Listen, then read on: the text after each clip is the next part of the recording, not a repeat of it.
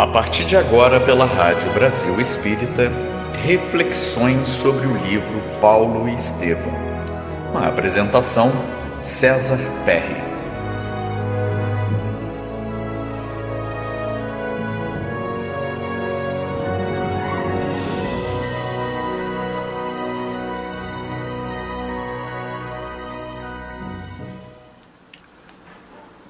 Amigos da Rádio Brasil Espírita de Maceió, é sempre motivo de satisfação estarmos junto de vocês pelas ondas né, de radiofonia, de web TV, de Alexia, todas elas propiciadas pela RBE, com o objetivo de disseminar né, um pensamento espírita. Como nós fazemos semanalmente, nós estamos aqui para comentar mais algumas etapas do romance histórico Paulo e Estevão, psicografia de Francisco Cândido Xavier, escrito pelo espírito Emmanuel, o orientador espiritual de Chico Xavier.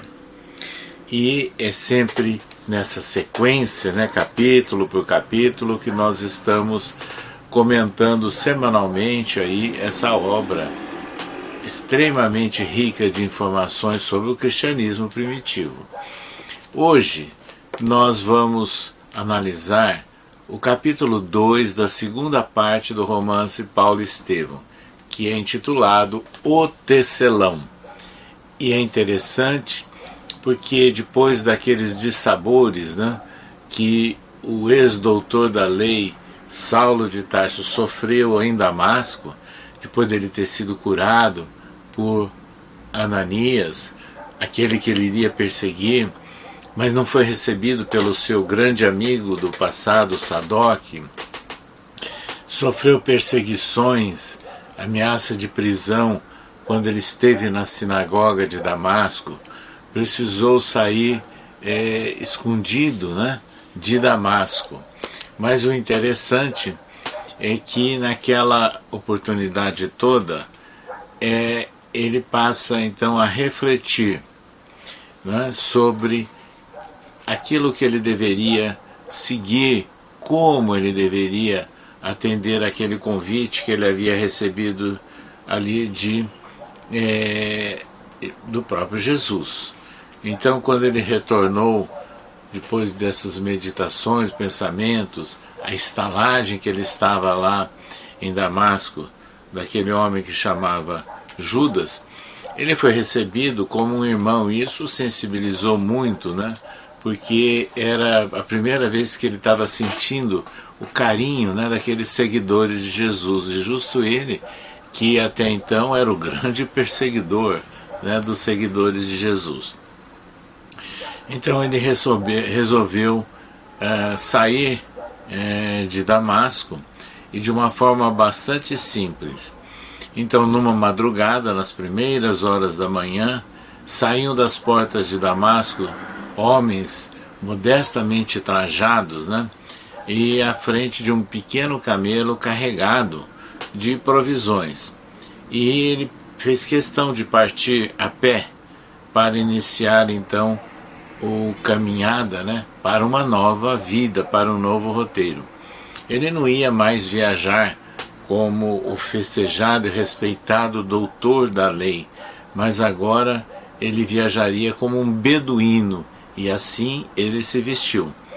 E foi exatamente para aprender com as suas próprias forças, né? Esse foi então o caminho que ele seguiu. Mas naqueles momentos em que ele estava já viajando né, em direção a um deserto relativamente próximo ali de Damasco, ele notava a secura, né, a paisagem morta, mas ao mesmo tempo uma misteriosa beleza né, sentia tudo aquilo. Principalmente quando ele à noite olhava para o firmamento estrelado. Né? O fato é que ele parecia estar é, sentindo no seu coração aquele pensamento né, voltado com o encontro de Cristo. E assim agora, no segundo capítulo, o tecelão, nós vamos mostrar é, o registro né, feito por Emmanuel de que o, aquele homem né, vestido de beduíno estava se dirigindo à cidade de Palmira, né, atualmente localizada na, na Síria.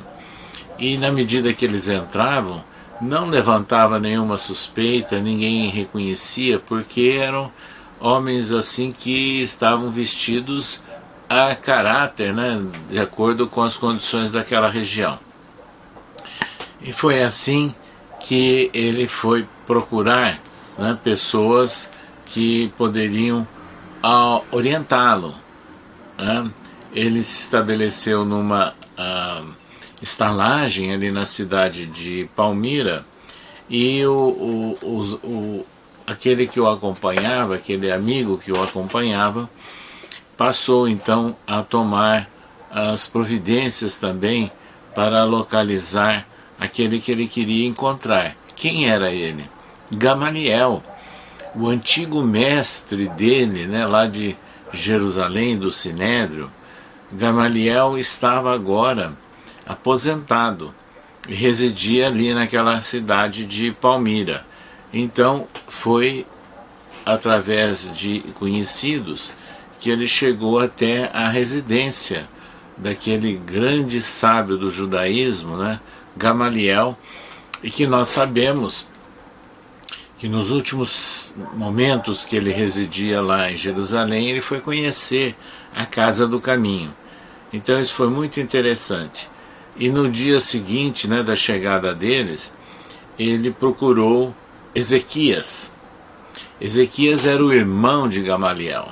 E foi exatamente esse uh, Ezequias que foi encaminhando né, até chegar à casa de Gamaliel, que já estava ali com problemas de saúde, já com uma certa idade, problemas de saúde.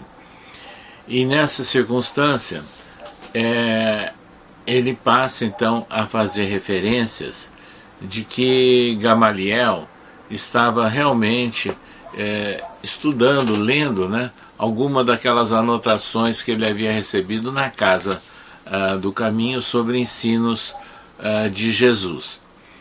Então é, ele parte então para aquele encontro e Ezequias foi esclarecendo no seio da minha família Gamaliel é tratado como se for o nosso pai. Né? E ele tem eh, gratidão né, por Gamaliel, inclusive. E que ele discorre sobre questões religiosas. Inclusive, alguns achavam que ele estava em desequilíbrio mental pelo fato de estar falando agora sobre eh, Jesus, inclusive mas ele era respeitado ali naquela cidade como um mestre, um mestre inesquecível. Então era isso que prevalecia, o respeito àquele ancião sábio, né, que agora estava ali aposentado, residindo na cidade de Palmira.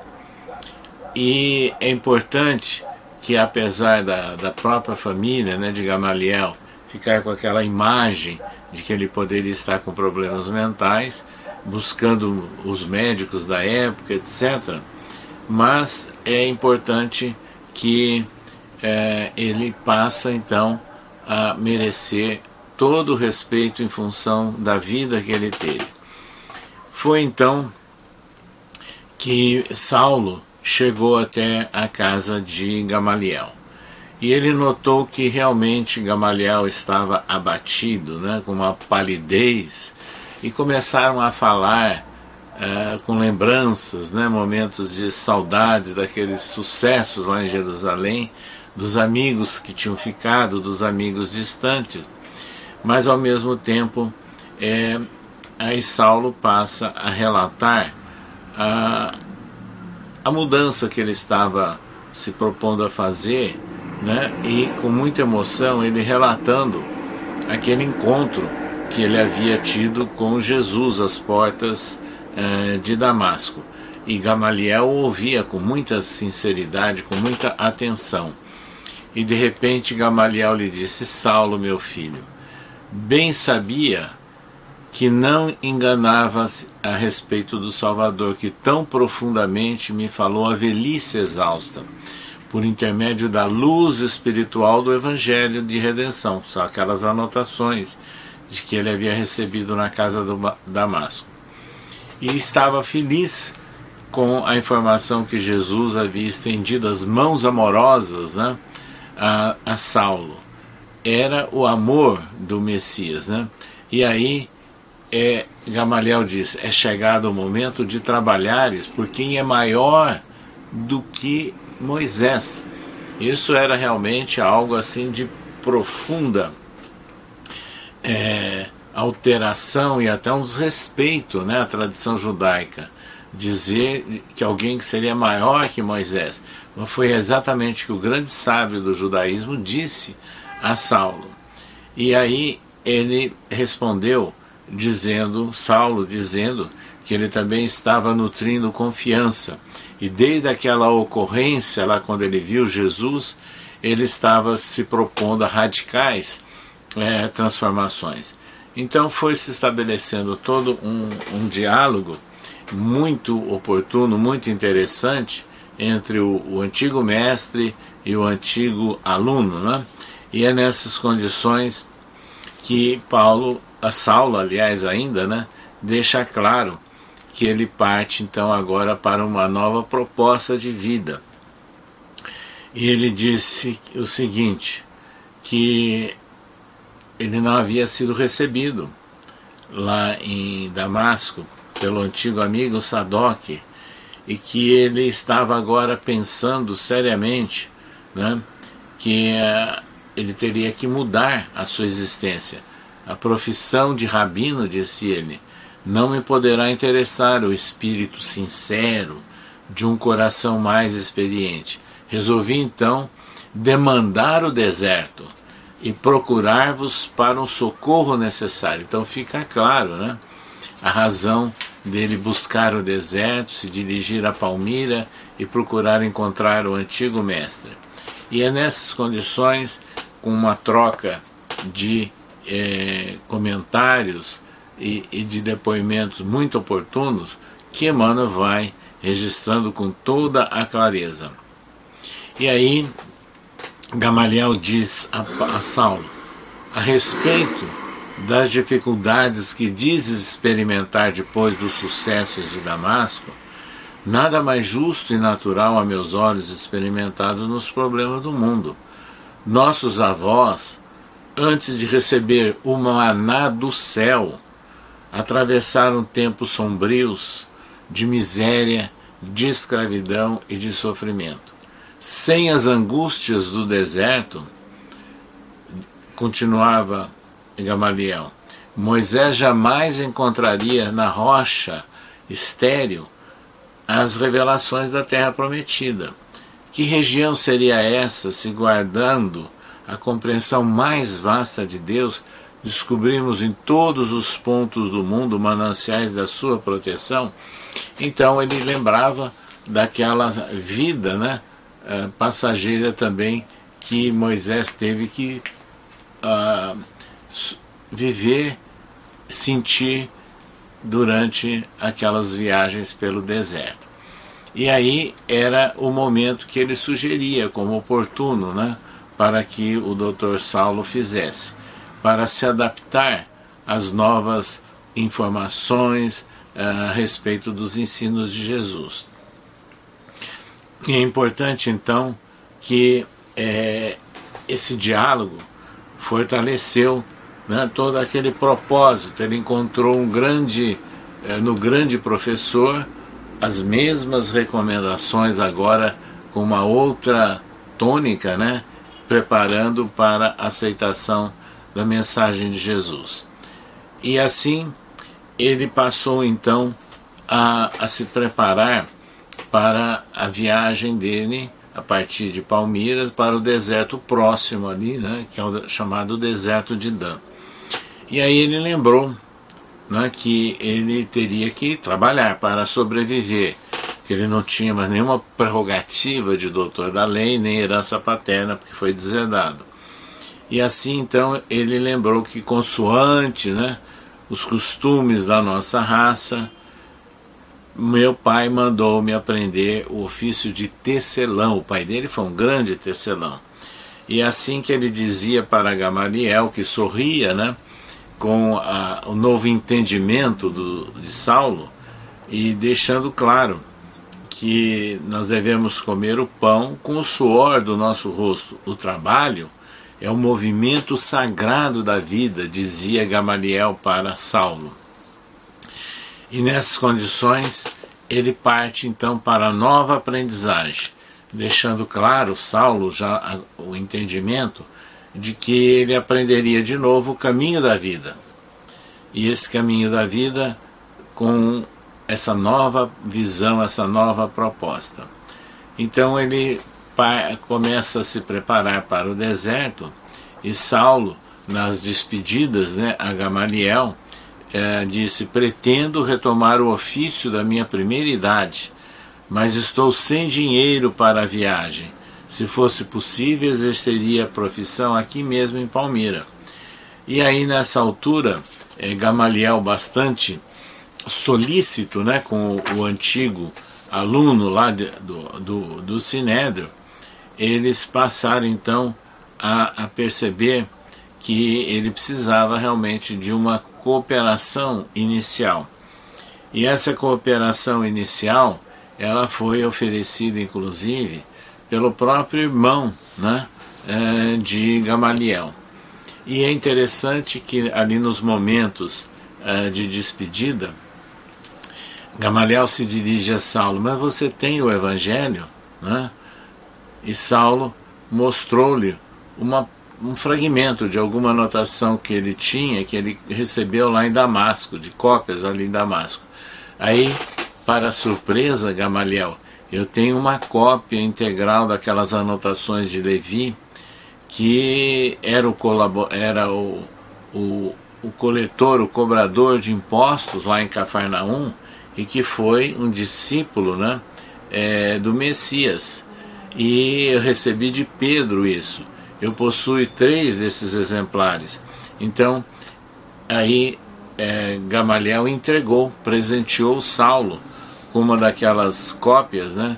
E que é, com bastante atenção e gratidão, Saulo as recebeu e leva então para as, os seus momentos né, de meditação, de reflexão no deserto.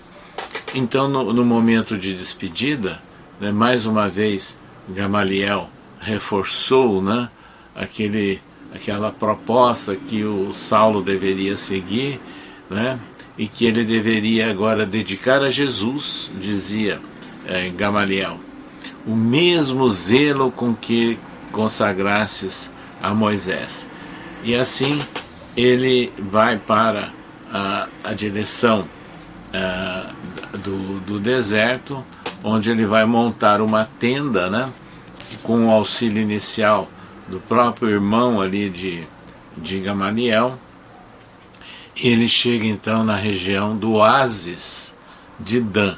Então tem os desertos ali e tem os locais de oásis. E ele se estabelece num desses locais, porque, eh, segundo Emmanuel, cerca de 50 milhas né, da, da cidade de Palmira, e, e lá ele começa então a trabalhar como tecelão e atendendo e vendendo a, os seus artesanatos para os viajantes né, que passavam ali por aquele oásis.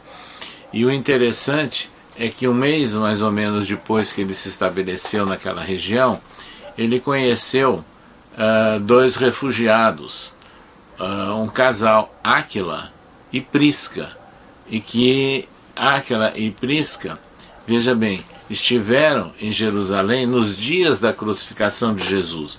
Então eles já eram seguidores do Mestre, ambos de origem judaica.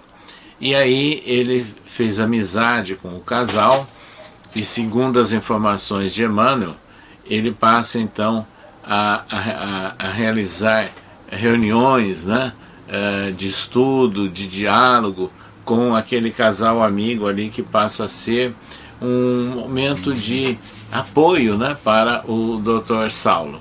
Então é importante que Áquila e Prisca, aquele casal, é, é, é sem dúvida nenhuma o reforço de que Saulo precisava naqueles seus momentos ali de estudos, de reflexões, junto ao deserto de, de Dan. Então, meus amigos, assim é que ele se estabelece nessa região e passa, então, três anos né, em diálogos com os seguidores de Jesus, inicialmente com Áquila e Prisca, e, e, passa a ser então um momento muito importante, né? E ele chega, inclusive, a, a comentar com Áquila e Prisca, que depois ele se identificou, ele não foi reconhecido como sendo Saulo, o perseguidor de cristãos.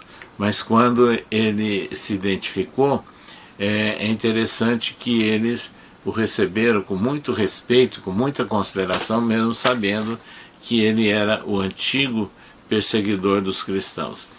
Então, nessas, nessas uh, situações novas, né, é que Saulo começa a preparar aí a sua nova jornada. Aproximadamente um ano depois que ele já estava ali na, na região do oásis de Dan, então vem a notícia que Gamaliel havia desencarnado, né? E que ele havia deixado a, a, plano físico, né? E, com, e todos com muito respeito, muita atenção pelas boas lembranças que suscitava a imagem de Gamaliel. E assim era corria, né? A nova vida do doutor ex-doutor, né, Saulo de Tarso, e ele passando então a, a se preparar para futuras empreitadas. Então, meus amigos, é interessante que ali é, nós temos que pensar, né? Esses momentos em que o, o, o antigo perseguidor permanece junto a Zidane, é, o deserto tem vários significados. É o significado do estar só, de olhar para si mesmo, e também é o significado de, como aconteceu com Saulo, de pensar, de refletir, olhando-se para si mesmo. E em função de tudo isso, e com aquelas anotações de Levi que ele havia recebido inicialmente, algumas pequenas lá em Damasco, mais completas de Gamaliel, os diálogos com seguidores e principalmente com o casal Acre e Prisca que o apoiaram, ele vem então a se fortalecer na, na convicção de que ele deveria seguir os ensinos de Jesus. Então é importante aqui que Emmanuel registra que, eles que Saulo permaneceu uh, três anos consecutivos ali naquela região desértica, né? E uh, houve a despedida de Áquila e Prisca nesse meio de tempo, porque eles foram para Roma, né? E que era a capital do império, e mas passariam também por alguns lugares. E é interessante que Emmanuel registra o seguinte: Áquila e a mulher Prisca ficariam algum tempo ainda a serviço de Ezequias, até que pudessem realizar, que eles estavam trabalhando, o formoso ideal de trabalho na poderosa Roma dos Césares. Mas Saulo, agora resistente como um beduíno, né? longe de todo aquele passado, depois de agradecer a generosidade do benfeitor e despedir-se dos amigos com lágrimas nos olhos, tomou novamente o rumo de Damasco, radicalmente transformado pelas modificações de três anos consecutivos passados no deserto. Isso tem que ficar muito claro. Quer dizer, a conversão do Dr. Saulo não foi assim imediata como todos imaginam. Ele viu Jesus, dialogou com Jesus, se comprometeu com o Mestre às portas de Damasco. Depois ele passa três anos né, de reflexões, de estudos e de adaptação para uma nova vida, saindo das glórias das condições materiais para a simplicidade de um beduíno e tendo que trabalhar como um tecelão. Então, essa mudança, essa transformação, ela foi na realidade acontecendo passo a passo. Então, aquele vaso escolhido, que foi a informação espiritual que Ananias recebeu em Damasco para atender aquele jovem que estava ali hospedado, era enseguecido, era na verdade o vaso escolhido, mas ele tinha que deixar para trás todo o passado, não olhar para trás e olhar para frente. E aí vem a fase de adaptação, de adequação à nova vida. Por isso que o chamado deserto de Dan, aqueles momentos de trabalho simples, de diálogo, de estudos, de reflexões, representaram, portanto, o grande momento de apoio, permitindo que Saulo se fortalecesse naquele novo propósito e viesse algum tempo depois iniciar né, essa trajetória de grandes viagens e disseminação do cristianismo. Nós continuaremos, meus amigos, na próxima semana, analisando já o capítulo 3 da segunda parte, as lutas e humilhações. Até lá então, com o romance Paulo e Estevão.